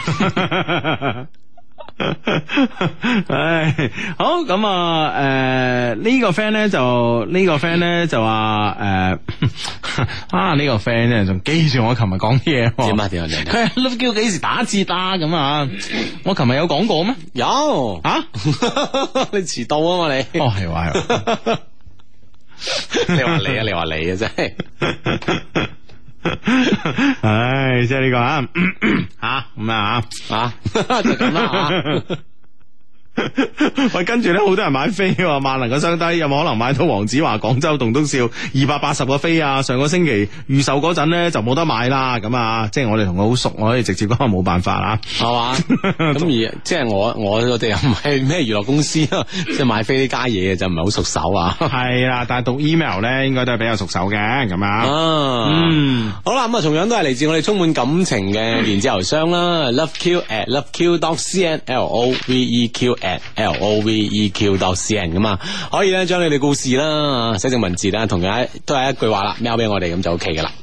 嗯咁啊，唔係一句話 mail 俾我哋嘅，至少有篇文章先得嘅，咁啊，親愛啊，型英帥靚正嘅雙低，你哋好啊！我係一名咧喺澳洲讀緊書嘅留學小學童啊，斷斷續續咧聽一些事一些情咧都有七年嘅時間啦，話短唔短啊，話長咧都唔算係一級骨灰長老，但係咧真係啊收益無窮咁樣啊！系嘛，系啦，咁诶，無論時間長短啦，多謝你啊，friend 吓，係啦，正如所有嘅 mail 一樣啦，開場白之後咧，一定要循例咧講下真實嘅心裏说話嘅。嗯，我中意呢句啊！啊，正正哦， 係啦，好多人咧都話，诶、循例要讚讚你哋，而家變咗讚我哋，變咗一件好循例嘅事啊！其實诶、呃每每咧讀到呢啲字句嘅時候咧，心裏边都輕輕有啲唔舒服嘅。但係呢句呢句说話咧，就真係令我好舒服啦！重複一次啊，repeat 啊！開場後咧，一定要循例地咧講下真實嘅心裏说話。我一直咧都好奇怪，點解你兩個咁奇怪？點咧？咁多感情嘅電子郵箱呢，開頭呢其實只係實話實說而已咁啊。點解你咁開心嘅？啊，呢啲呢唔係叫做讚啊，只係呢叫做以事論事。兩老呢雖然中橫情長咁多年啊，但係呢俾我哋感覺呢依然係咁迷人啊！唔單誒唔係單純只係外貌吸引啊，呢種迷人呢係由內向外散發嘅，再由外呢慢慢就滲透入心內啊，就好似一台勞斯萊斯咁樣。外表咧固然奢華，啊但咧真正咧讓人感受到氣質嘅咧，係車裏邊咧俾人哋嘅享受。而你哋做節目嘅時候咧，诶、就诶、呃而你哋做節目時咧，俾我哋一眾低迷嘅感受咧，就係 enjoy 係嘛？啊，真係好，即係佢意思係咯，其實係講一個事實咁樣，系。哦，點解我哋要咁開心？佢話係 嘛？ 系啦，咁啊，诶、同時咧，你哋有似一台林寶堅尼啊，锐利嘅咧，唔單止係外表，仲有咧大诶，仲、有對大家感情嘅分析獨到，诶、诶、分析啦，同獨特嘅解決方法啊，每次咧都係快、狠、準咁樣解決一個複雜嘅問題，就好似咧接落嚟嘅主人公嘅問題一樣，再難嘅問題咧，對於你哋嚟講咧，都係小 case 啊，咁啊。哇，嗯小 case 啊！好，跟住聽下呢個 friend 嘅問題先啊。，往往咁讲呢都好得人惊啊！ 小 case 啊。 係啊， 往往咁样讲都系啊。啊，好，聽聽先，聽聽先。好，第一次 send email 啊，有啲不知所措，可能有啲亂，希望咧兩老見諒啦。咁啊，我呢而家呢係一個正喺澳洲讀緊書嘅留學生，但故事呢係要追溯到兩年前嘅春節啊。兩年前小小咩算術小神童啊？點啊？點啊？點啊兩？年前即係邊年啊？即係一二年嘅春節啦， 係嘛？好咁啊，兩年前嘅春節咁啊，Y 咧喺呢係诶呢次女生嘅主人公阿志興，唔需要擔心啊。呢次嘅人物咧四個，嗯啊啊，但係一開始又 Y，喎係嘛完全打亂你個 beat 啊你根本唔 係 A B C D 我有。係啊， 好好討唔厭知道 啊，Y OK， Y 係嘛？啊嗯哼，我認識 Y 咧。係一個咧花，係一個花街上邊啊啊咁啊過年行花街，春節啦，行花街啊，系當時咧，我都係受慣兩老嘅照顧啦吓，喺情場咧都係咁以殺遍天下，應該係咧宇宙無敵手啦，係嘛？哇，係即係一路以嚟咧都所向披靡嘅，咁即係冇咩難題難到佢嘅，好彩佢喺南半球啊！ 係嘛？都分庭抗禮啊， 如果試下喺北半球啊，殺你個片甲不留，係係講你殺我哋啊！即係佢為咗留個空間俾我哋啊，特登啊嘛，係上咗南半球啊，真嗯係多謝呢個 friend 啊，系咁啊，咁咧就係诶呢個 Y 咧嚟買嘢，就睇啱咧其中一樣嘢。咁我哋嘅 friend 喺呢個花街擺檔啊哦咁樣喺樣，澳洲花街擺檔啊，Y 嚟買嘢啦，咁啊睇啱一樣嘢，而我咧就故意開高價，乘機咧傾多兩句咁啊，啊即係你唔驚人哋而家開高價，切走咗去啦， 嗬，雲啊吉嘅隔離一檔仲平啦，咁啊，嗬係啦係啦係啦，咁所以所以所以啊，真係你都係啊，即係果然係高手啊，係啊係係啊啊，先開到開高價先，係啊劍走偏鋒喎，即係唔唔驚個價錢咧嚇走人，啊唔驚趕客喎。系啊，咁啊，開高價嘅目的咧，係想同你個 Y 咧可以傾多幾句偈啊，討價還價。哦係啦，你而家聽緊節目咧，叫做一些事一些情啊。咁啊，啱啱咧喺呢個上半個鐘頭咧喺度開始讀緊一封 email 咁啊，咁樣誒、呃所有咧有故事嘅各位咧嚇、都歡迎你哋咧 send email 嚟我哋呢個充滿感情嘅電子郵箱啦嚇，誒、loveq at loveq dot cn 嚇、l o v e q at l o v e q dot cn 咁啊。嗯，咁啊，講誒頭先嘅封喵咧， 就封誒主人公啦喺澳洲啦，啊花街擺檔識靚女啊，系啦，咁啊惹來一番爭爭議話字啊啊！我嗌你算術小小神童，點啊咧點咧？ 分翻啲 friend 都係老神童啩？ 嗱呢啲 friend 啊，係你唔講事實，我覺得啊，鄙視呢啲 friend，真係唔係啊，志你應該話曾經有係過嘅， 都係光光陰任染啦咁啊！ 啊，真係時間如白馬過隙啊，真係啊， 好，繼續呢封 email 啊，咁啊。啊，咁啊呢封 email 咧就話咧，誒、咁佢喺花街擺檔啦，咁啊專登咧誒歪嚟買嘢，睇啱一樣嘢，我專登咧開高價，乘機咧傾多幾句，最後咧歪咧依然覺得貴。 點還都貴啊係嘛？ 但系咧，我當然咧唔會讓步啦，唔係因為小氣啊，而因為咧呢個係絕招嚟噶。誒，嗯，點解咧？咁你即係呢呢單買賣做不成噶咯，對方走咗去噶嘛？人哋梗係有後着啦吓。啊，聽下先，既聽下然先，既聽下先然。既然話都係絕招啊，我最後咧就講多句，你留低電話 number，咁我咪俾個折頭你咯吓、最後當然咧好順利咁咧攞到 number 啦。之後嗯咯喎，梗係發展猛烈哦地攻勢啦，不出一個星期啊，哼哼一個星期嗯哼，關係就好熟絡啦，係嘛咁？啊，即係佢佢又咁，佢用省略好喎。咁我哋我哋點樣點解？嗱，佢話不出一個星期啊，哼哼咁樣啊，揣摩下大家，啊大家揣 摩大家揣摩下呢個一個星期發生咗啲咩咧？咁樣啊，係啦，佢咧诶跟住落嚟咧吓，诶但係 Y 咧係一個好特別嘅女仔，點特別咧？係因為佢三個字用晒啊，就係細路女，大小姐脾氣加胡思亂想加不在乎我感受加三分鐘熱度啊！唉， 真係〜 全部貶義詞喎，聽講都唔一定嘅。如果你接受得到，同埋同埋咧 control 得到咧，我覺得呢啲係即係對自己無上嘅呢個褒獎啊！啱嘛？嗯嗯咁啊有一個咁嘅誒女 friend 㗎係嘛有個咁樣嘅女朋友，但係咧我都 handle 得到咁樣， ？OK 嗯 OK，係嘛？咁啊嘛，係咪先？咁咁先威噶嘛，係咪對先？對對係嘛？阿志嗱，是打一樣嘢玩死你啦，係 咪先？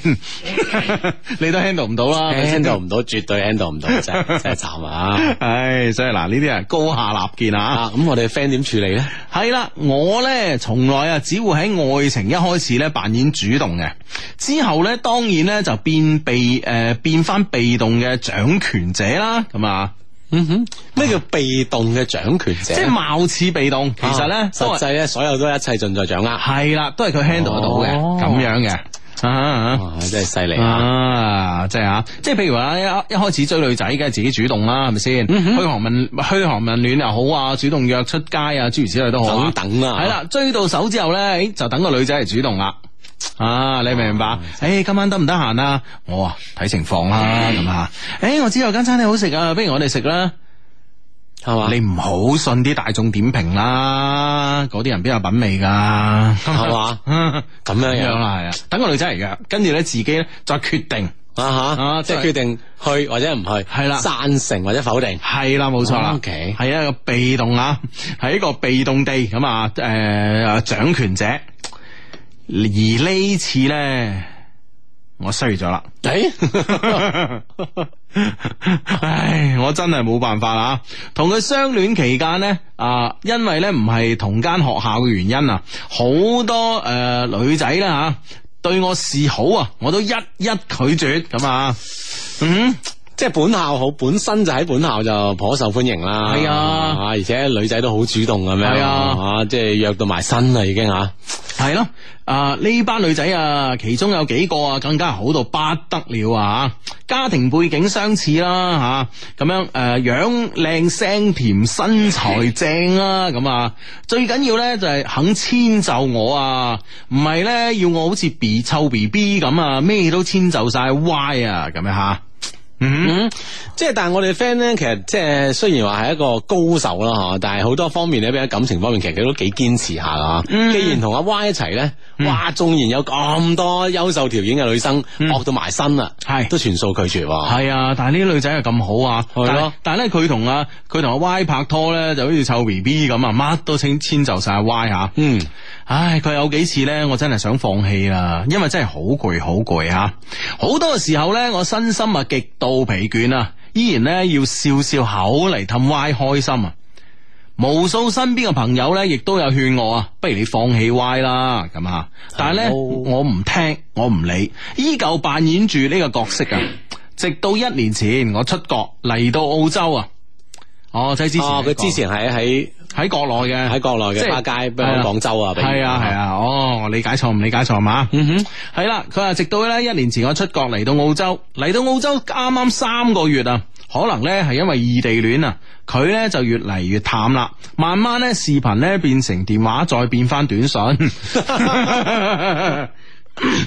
即係呢呢呢個诶呢個落差咧，仲仲係有時間嘅啊，唔係一下 即係視頻變到短信 啊，慢慢咁樣跌啦啊。唉，咁啊，最後咧短信咧都係一日一條，我開始疑惑啦。我問佢原因啊，佢話冇事啊，咁啊，佢想諗清楚愛唔愛我。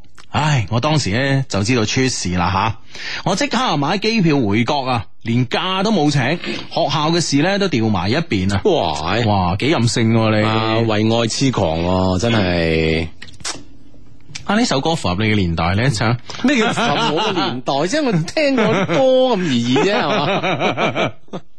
又係又係又係流行流行音樂史啊！咩為愛痴狂都係嘛，都係都係幾年前嘅事啫，我諗係嘛，唉，咁啊，唔係咩鳳飛飛唱過嘅咩？唔係啩？吓，唔係啊？OK OK 啊嘅劉若英啊， ，OK OK 啊，啊，翻牆。係咁啊！誒，即刻買飛機票回國啦！咁啊，見到佢啊，我以為咧佢會感動啊，點知咧我錯啦。 哦，佢話佢覺得我好幼稚啊，分手啦！我馬上反應到問題呢，唔喺我度，喺佢係佢呢變咗心，咁啊！果然呢，第二日之後呢，吓，佢打俾我，誒話佢呢喜歡嘅男仔 Z 呢，揾翻咗佢嘅前女友啊，咁樣哦，哦，話佢中意嘅男仔 Z 啊，揾翻咗佢嘅前女友，而將呢個 Y 呢撇咗啦，啊！點樣理解咧？係啊，點點點理解呢呢件事啦嗯嗯吓？第日就話嗯，其實好簡單，就係、我戴咗綠帽啦，咁啊。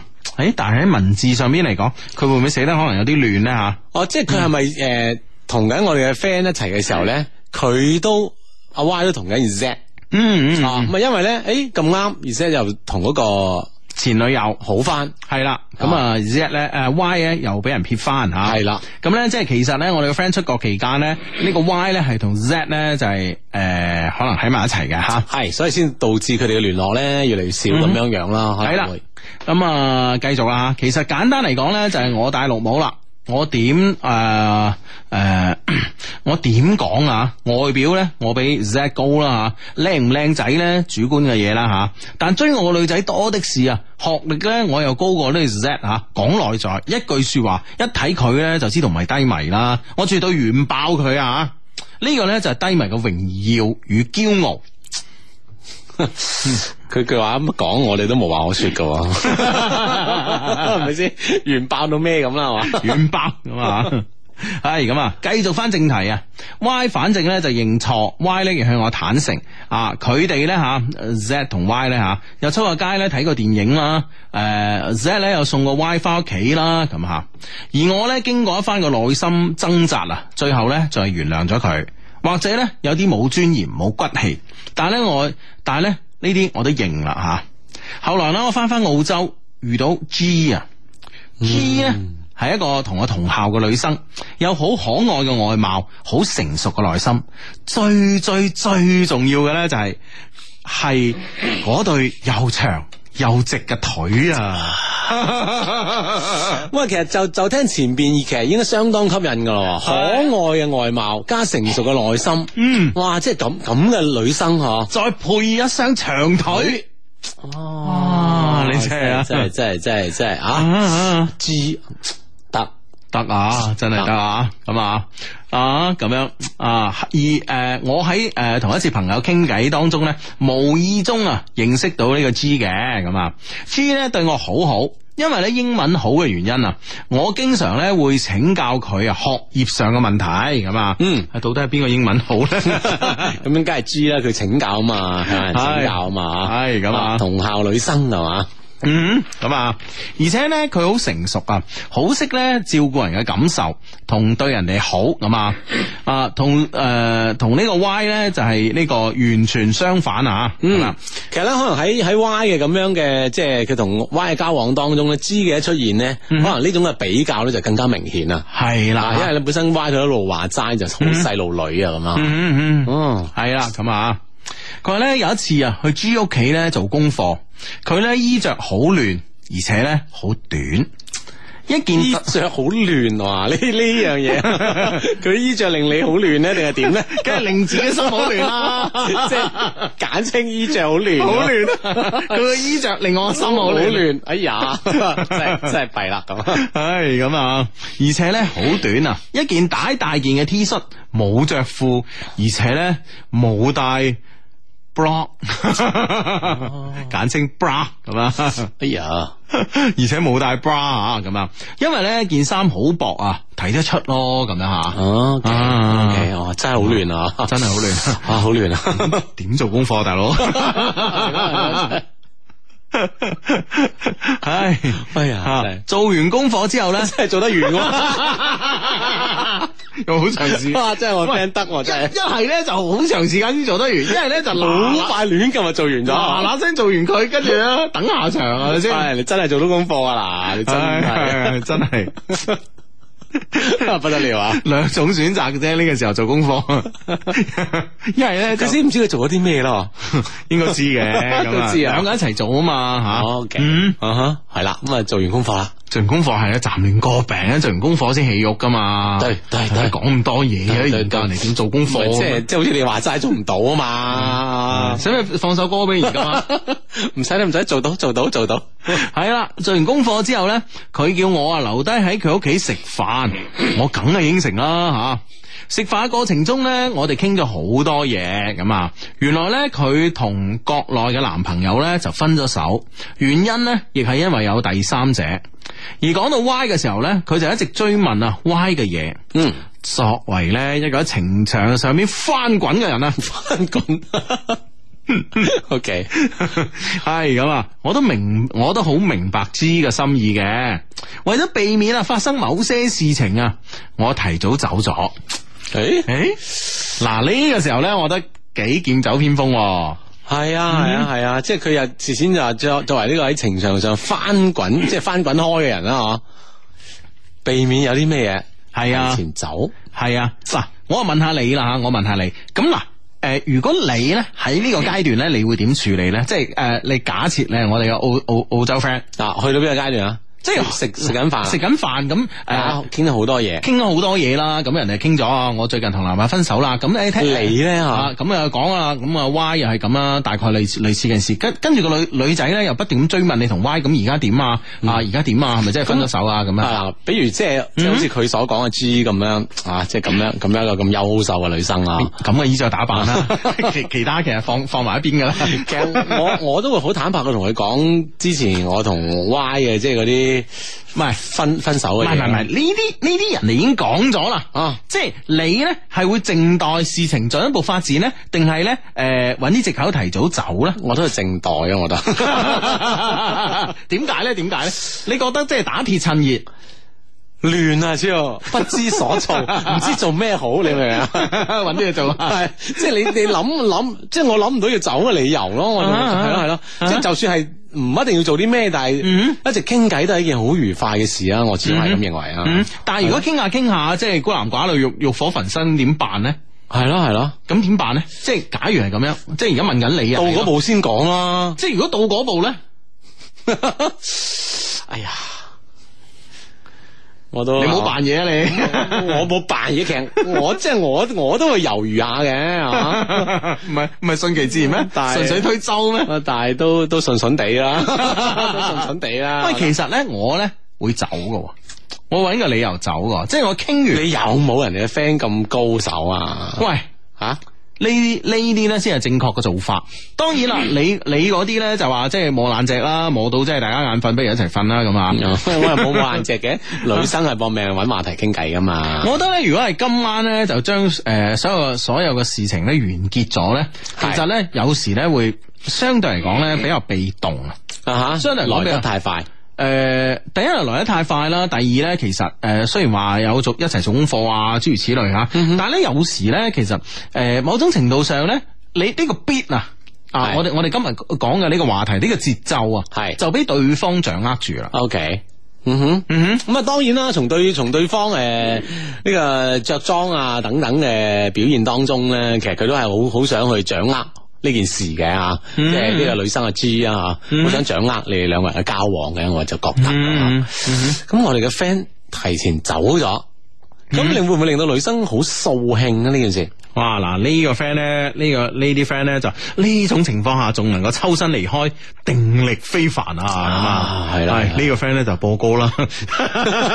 即係佢都要冷靜啦，係 嘛？係啊，呢個 friend 話咁啊，如果俾我約定俗成啊啦，咁，即係想當然啊嘛。 哎呀，真係啊，哎 哇，呢呢個 friend 問問咗個好大嘅問題，係個長腿同可愛點樣可以並存嘅咧嗱？即係百思不得其解啊！ 佢嗱，誒呢樣嘢有乜難解啫？嗱，我問兩個問題咧，阿志可以答你啦。林志玲可唔可愛？當然啦，可愛係咪？當然啦，係林志玲隻腳長唔長？當然長啦，嗱嗱係咁啊嘛嗱嗱嗱嗱，即係每每個男性咧，其實對可愛咧嘅睇即法係其實真係有唔同嘅定義啊。系啊，大家唔一定话诶诶，大家唔一定話代入啊正義啊嗰種叫可愛啊咁樣啊，係啊咁樣啊，係唔一定嘅吓。哦有時咧誘惑咧都係一種嘅可愛啊， 絕對係啦，係所以喺男性生活中，男性咧呢個心目中嘅可愛咧，可能同女性心目中嘅可愛係兩種啊，兩種類型嚟嘅喎。係係啊，即係女仔心目中嘅可愛，可能就係話嘅面肥嘟嘟啊卡啊。哇伊啊，系啦，之诶類啲系啦，baby face 啊，跟住咧又成日中意笑啊，咁啊，嗯咁叫可愛。其實好多男仔唔一定嘅喎，啊啊，好多男仔反而覺得呢啲女仔一日到黑做咩都烚熟咁，係 嘛？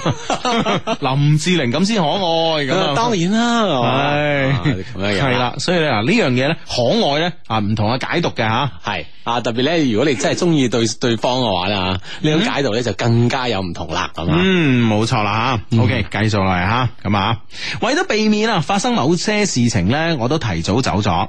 當晚凌晨，G 咧打電話俾我，一直喊住咁講嘢，咦我我都唔知講 乜。但係咧，明顯咧就飲大咗。我後來啊追問之下咧，先至得知咧佢咧事後咧我走咗之後咧，佢去咗酒吧。哦，於是咧，我即刻趕到嗰間酒吧咧，就大接佢啊，系啦，就帶佢走，送到佢個屋企，佢仲喺度咦咦我我。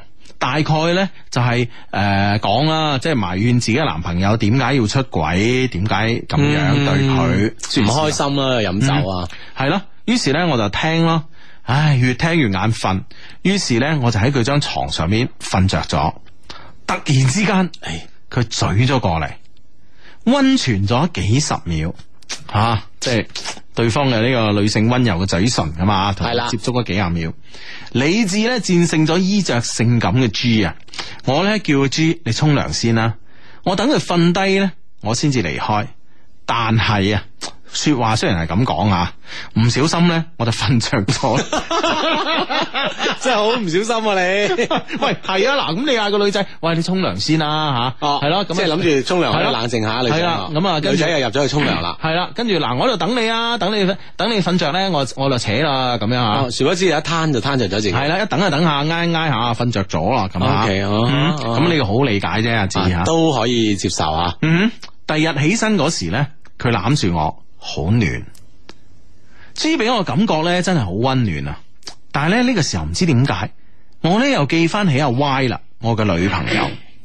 於是咧我就起咗身翻咗屋企。之後日子咧，阿、知咧都表明咗中意我，而我咧呢、呢個時候真係迷茫啦，希望阿雙低啊可以幫幫我，係嘛？揸緊時間。三問題啊！第一，Y 帶俾我咧，真係大部分咧都係負面嘅影響。無論我身心疲倦到點樣啊，诶、嘅時候，都要毫無條件咁樣氹佢。嗯啊，而 Y 咧都一啲咧都冇想改變嘅心態。二啊，我有時咧仲會無端端咧諗翻起 Z 同 Y 嘅事，但係咧卻唔可以拎出嚟講咁啊，因為咧 Y 咧聽到會唔開心，而我覺得咁樣耿耿於懷嘅嘅話咧，何必喺一齊咧咁吓？三啊。G 咧真係好好，而且咧同一間學校啦，會照顧人體，懂體貼人，令我咧又離開咗 Y 嘅衝動。綜上所述吓、啊我仲應唔應該同 Y 一齊呢？啊，定係咧應該啊點樣解？如果我同阿 Y 一齊，點樣解開咧 Y 同 Z 嘅呢個心結咧？喺我心裏邊嘅呢個心結啦吓、G 嘅存在咧，我應該點樣對待咧？多謝三個問題。喂，當 G 同埋 Y 嘅即係兩個女仔咧喺佢身邊都出現嘅時候，同時產生一個好強烈嘅對比之下咧，我諗 Y 嘅呢個負面能量咧就更加明顯喎。係啊，嗯係啊係啊，咁我即係，俾咗我，我真係揀 G 喎。係係啊，即係好似都唔使點揀喎，即係聽佢喺呢個文字上嘅敘述當中啦。嗯啊，咁啊，G 淨係優點吓嗯。 ，Y 就有好多嘅缺點。嗱，我哋講嘢唔算數啊，係咪先？我哋聽下我哋嘅所有嘅節目主持人啊，嗱一聲咧，通過呢個新浪嘅微博咧，話俾我哋聽啊，喺評論嗰度話俾我聽啊，你會點做咧？咁啊，假如係你嘅話咁 啊。 呢個 friend 咧就話，聽誒、呃，當你咧講到嘴埋嚟嗰下咧，我下意識咁樣吞咗啖口水。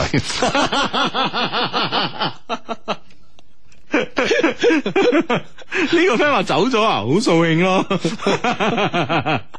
唉，咁啊，阿 Chloe 咧就話 Hugo 啊，插一句啊，點解你啱啱話靜怡咁可愛嘅？係邊個靜怡啊？我就叫呢個名啊！聽到之後咧嚇咗我一跳咁啊，梗係梗係睇呢個叮當啦，就係你啊，就係你 啊。叮當係邊個靜怡啦？咁啊係咪先？ 哦，咁啊呢個 friend 話你執到啦就知啦咁樣樣，係，啊即係即係俾俾呢個意見我哋嘅 friend 噶嘛，嗯，嗯哼，咁樣樣喎係啊，啊，其咁啊實你咧吓，你你又覺覺得係點咧？嗱，我睇翻啲 friend 嘅意，誒睇咗啲 friend 嘅意見先啦，阿志啊，好呢個 friend 咧叫 Sandy 啊，佢咧女仔嚟嘅，佢話咧舊嘅唔可以，新嘅唔嚟，咁啊應該咧傾向於 G 喎嚇。係嗯啊。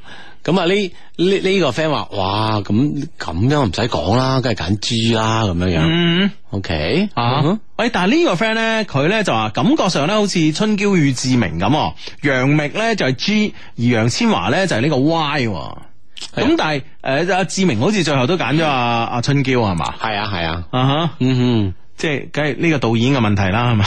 哼，呢個 friend 話冇得揀啦，根本冇可比性咁樣，誒、 嗯，啊，即係兩兩個人嘅反差咧，會相當之大啊嘛，係 G 同 Y 咁計啊，係咯，係咯，係咯，係咯。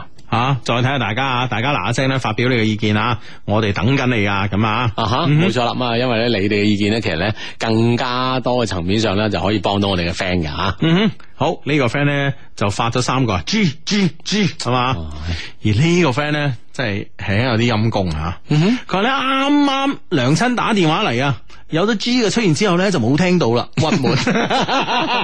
你你唔可以同佢講，喂陣間打翻俾你啊冇電啦，咁啊諸如此類咁咩，唉。呢個 friend 肯定會換人啦，咁啊，嗯呢個 friend 話覺得阿朱會比較好啲咯，咁樣，OK，嗯啊，誒，呢個 friend 話你嘅字裏行間已經透露咗答案啦，佢話談情為嘅係開心咁樣，係，嗯，嗯，即係佢同阿即係寫 mail 嚟嘅 friend 當中咧感覺 到啊，係啊，哦係啊，咁啊，當然啦，有 friend 咧就話咧，既然選擇咗堅持，就堅持到底吧，咁啊，呢個 friend 係咪你校友嚟噶？另外一個男生 啊，朱咁好啊，大家都好矚目啊，啊呢個 friend 話都唔揀，佢話因為咧點解咧？佢話因為朱揀嘅咧係備胎。啊哈，即係好驚我哋寫 mail 嚟嘅 friend 啦，嗬，淪為咗呢個備胎嘅角色咁樣樣。嗯哼。咁咁我覺得咧就誒、呃如果你驚呢樣嘢嘅話咧，而唔去接受一段嘅新嘅愛情咧，又有時咧就唔就係、其實，我覺得誒、呃如果俾我啊，我我唔會考慮咁多嘅嘢咯，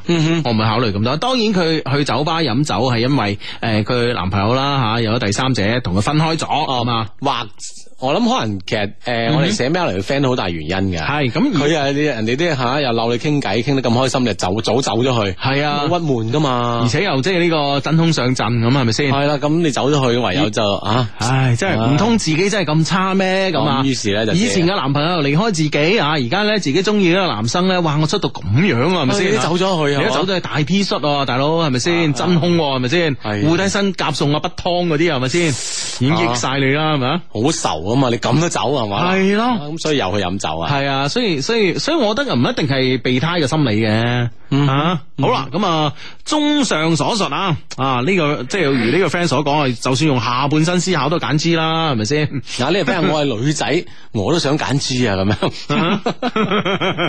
樣。唉，喂，即係會唔會係都係幾幾咩啦吓？幾一邊倒啦 啊！但係當然都有啲 friend 咧會同我哋嘅 friend 咧分分析嘅吓，嗯佢咧、就係呢個男主角咧中橫情場咁耐啊，我覺得我覺得佢咧中意俾呢個 Y 虐咯，吓啊虐待啊，吓！即係佢兩個人戀愛當中咧，我哋所講嘅犯賤嗰方嗬，係啊，即係誒啊，呢個男主角咧係比較啱做咁樣嘅身份嘅。嗯啊哼哈！呢個 friend 話唔揀豬係咪因為過唔到自己嗰關咧？覺得自己出軌咧？嗯，即係可能咧，即係心理上咧，我哋寫 mail 嚟嘅主人公會有心入邊有一個咁嘅關隘啊，要過啊嘛。係啊，因為咧，其實咧，誒、中間佢嗰段嘅細節咧都好重要，因為咧佢係回咗國之後咧，佢先發現咧，原來咧呢個 Z 咧就趁佢去咗呢個澳洲嘅期間啦，同呢個 Y 咧有所發展嘅，只不過咧係因為呃誒啱、好佢回國嗰輪咧，咁啊回回國嗰輪咧，呢、個誒 Z 呃咧又因為。誒、诶前度嘅出現咧，又放棄咗 Y。係啊咁所以咧，佢先至得意咧，又同 Y 喺埋一齊咁啊。咁經過咗一個咁樣嘅波折之後咧，自己而家自己而家咧又主動選擇離開咧，就似乎好衰仔啊！系咯，即係咁樣嘅過程當中，诶、自己已經係喺即係喺喺內喺內地啦吓，大陸啦已經，诶傾好喺一齊啦，嗯翻到澳洲咧又咁樣樣，係啊，係啊，即係會覺得自己衰仔啊！其實呢一關咧，心理上咧一定要過噶。嗯。嗯，唉呀，呢呢個 friend，哇！佢話你如果唔要就將阿豬俾我啦，咁樣你又知係喺邊間學校？睇下即係好似 Hugo 話齋喎，真係好似好多咁嘅同學，男同學都都有啲意見話，系咁啊！呢、個 friend 咧有有佢嘅一段嘅分析啊，佢咧就話咧，因為冇同 G 喺埋一齊咧，所以冇發現 G 嘅優點啊，睇诶 G G 嘅缺點啊，睇到咧嗯都係優點咁啊。咁咧同 Y 相處咗咁耐咧，缺點啊總係咧一點點被暴露，所以咧先至睇起身 G 咧啊咩都會比 Y 好。如果 Y 啊真係咁唔好，點解當初要揀佢咧？咁啊，咁咁有時咧愛情係盲目嘅，我覺得又系啊啊，呢個 friend 話兩個都唔會揀㗎，因為 Y 嘅呢個結咧都未都打唔開，G 嘅話咧，如果選擇得到嘅話，就唔會有呢三個問題嘅咁樣。系啦，但系咧，我都系我都系觉得应该选 G。